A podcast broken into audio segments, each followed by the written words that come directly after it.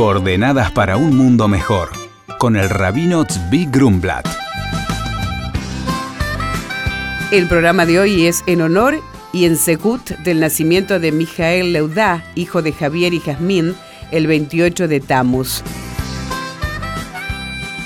Muy buenos días, Shalom, Shanato Baumetuká, en el último día del año hebreo 5778, aprovechamos a transmitir, a conectarnos a través de acá de los micrófonos de Radio Nacional a todo el país, llevar nuestra bendición, nuestros mejores deseos para el 5779 que se inicia hoy con la puesta del sol, que venga para bendición para la Argentina, para Israel, para el mundo entero. Porque en el día de hoy por la noche, mañana y pasado, se define el destino de la humanidad toda. No solamente una celebración que tiene que ver con el pueblo judío. Es un día que marca cuando Dios juzga al mundo entero y le depara el destino, la paz, lo que es la abundancia, hijos, salud y Mashiach, todas las cosas importantes. Por eso también cada uno de nosotros el día de mañana, el día de pasado, tenemos que ser un poquito mejores. Y ser un poquito mejores es asumir nuestro deber como individuos en este mundo.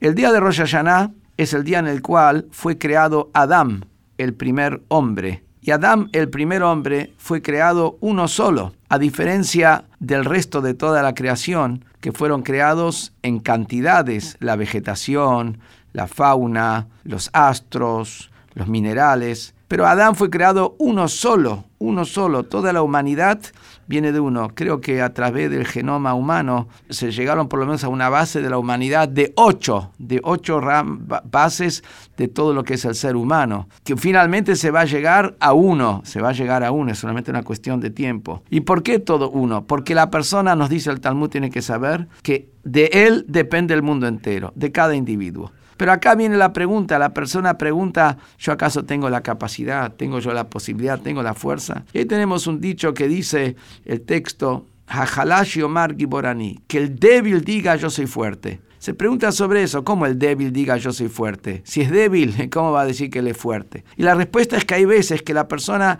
no conoce sus propias capacidades, no sabe que él tiene una fuerza interior más allá de la que se ve normalmente como ocurre en la vida cotidiana, una persona tiene que levantar una pluma, eso exige de él cierta cantidad de fuerza. Tiene que levantar 10 libros, exige otra cantidad de fuerza. Tiene que levantar una mesa maciza, tiene que sacar de sí mismo mucho más fuerza. La fuerza que él sacó para levantar esa mesa estaba dentro de él ya antes de que él la utilice. Solamente que no hubo una situación que requirió y que exija de él que saque la fuerza. Y eso es lo que ahora cuando entramos a un nuevo año, tenemos que exigir de nosotros, sacar todo lo bueno que hay dentro de nosotros. Hay que confiar y saber de que hay mucha bondad dentro de cada uno y hay que hacerla uso.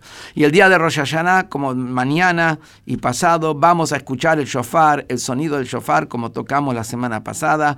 Vamos a escucharlo a todos los templos y quienes necesitan, comunicándose con Jabat Lubavitch en el 4963-1221, interno 428 Pueden pedir que le vayan a tocar el shofar, o si es un enfermo, o alguien que está postrado, o un anciano en su casa, que es un momento muy especial. Y hoy iniciamos el año nuevo con el encendido de las velas de Yom Tov, con la bendición de Sheheyanu, que Dios nos dio vida y sustento y nos hizo llegar este momento. Comemos la jalá con la manzana con miel, y son dos días mañana de reflexión, porque el año nuevo judío es un año de renovación profunda y de la renovación profunda interior que viene de la reflexión, después viene la renovación total de toda la existencia hasta llegar al gran shofar, el shofar del Mashiach.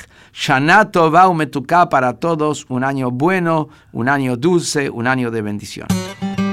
Por consultas al rabino pueden escribirnos a coordenadasarrobajabad.org.ar. Coordenadas para un mundo mejor con el rabino Zvi Grumblat.